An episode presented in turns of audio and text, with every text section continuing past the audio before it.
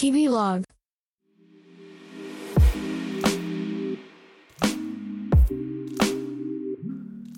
こんにちは、しんのすけです。クリエイティブディレクターの日々の視点、日々ログ、聞いてくれてありがとうございます。お疲れ様です。今回は YouTube で見られる100年前の映像について話をしたいなと思います。皆さんは日々どのくらい YouTube って見てますかね？まあもう本当にね、YouTube ってもう誰に言ってもね、大体もう通じる時代になってきましたし結構多くの人はもうテレビよりも YouTube 見てる時間の方が長いよって人も多くなってきたんじゃないでしょうか。ね、特に子供とかね若い世代にとってはもう YouTube が映像を見る上での一番のプラットフォームだったりしてますよね。まあ、各有僕も趣味のことだったり仕事に関わることだったりあとはたまたまおすすめに出てきた動画を見始めたら止まらなくなっちゃったりあそんな YouTube ライフを送っているわけなんですけどね。気をつけないともう本当に永遠と見ちゃいますからね。でねその中で結構最近気に入っていてよくこう見ている YouTube の動画があってそれがね100年以上前にフィルムで撮影された映像の動画なんですよ。でね、えーまあ検索すれば例えば100年前の日本とか明治時代の日本とか。で中にはこう AI を使ってね当時白黒のフィルムで、えー色はなかったんですけど AI の技術を使って着色して、まあ、当時の景色っていうのがすごく現代に撮ったまあ現代に撮影したあの 4K とかそういう画質まではさすがにないんですけどなんとなくすごいあの現実味を帯びて白黒ってそれだけで昔っていう感じするんですけど色がついただけであやっぱりこの時代の今見ている映像の延長線上に僕たちが今生きてるんだなってなんかすごく近く感じる不思議さがあってなんかまあちょっと話がカラーの話になっちゃいましたけど、えーそんな感じで、えー昔の映像を見ることにハマっています。でね、えーぜひおすすめしたいチャンネルがありましてそれがね NPO 法人科学映像館というアカウントが開設している、えー同じ名前のチャンネルです。NPO 法人科学映像館。これはね実在する NPO 法人で、まあ、日本国内の個人だったり企業だったりいろんな施設が所蔵しているフィルムの過去の映像っていうのをデジタル化して、えー記録保存アーカイブしていくっていう活動をしてる法人なんですけど要するに権利者から権利をねもう丸々譲り受けていたりとかもしくはもう著作権そのものが失われているすごく古い映像だったりっていうのを、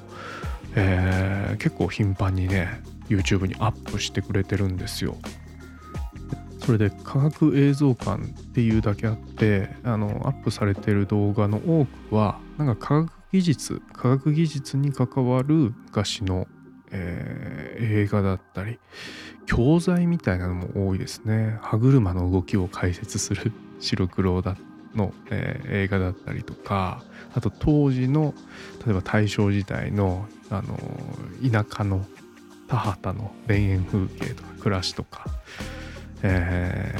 ー昭和戦後間もない頃の、えー高度経済成長期のいろいろなね新幹線の工事だったりダムの工事だったり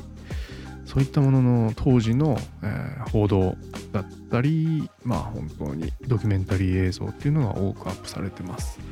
あのプロジェクト X とかああいう番組が好きな人はもうたまらないと思いますけどね。うん。あとは内容っていうよりもなんだろう。僕はそうなんですけどなんかね子供の時小学生とかの時になんか学校で教材映像みたいなの見せられること何回かありましたよね。ね今もあるのかなあのなんか独特の雰囲気がすごく好きでうん、ちょっとノスタルジーも感じるんですけどなんかそういう NHK 教育番組じゃないんですけどあの10分15分とかで何か一つのテーマに対して教材として作られてる映画がすごく好きでね。なんかそういったねクリップが多いのがね結構見応えあって楽しいですね。うん、アフリカの動物たちの暮らしだったりとか、まあ、佐久間ダム建設記録とか。あともはやね音すら入ってないんですけど大正時代とかに撮影された、まあ、当時の日本の景色ですね。解説文にねそのフィルムの入手経路とかエピソードが書かれてるんですけど、えー、例えば伊豆大島を撮影したフィルムがあるんですが撮影者不明目的も不明場所も不明伊豆大島のどこなのか わからないけど、えー、当時の観光の映像とか、えー、グライダーを飛ばしてる映像とかっていうのが記録されています。この白黒のねノイズというか埃がすごくあの黒い点がね散りばめられたこの映像の雰囲気もいいですよね。なんか今僕再生しながらね収録してるんですけど。ごめんなさい。なんかこの映像の魅力とか好きなところを言葉だけで伝えるのって難しいですね。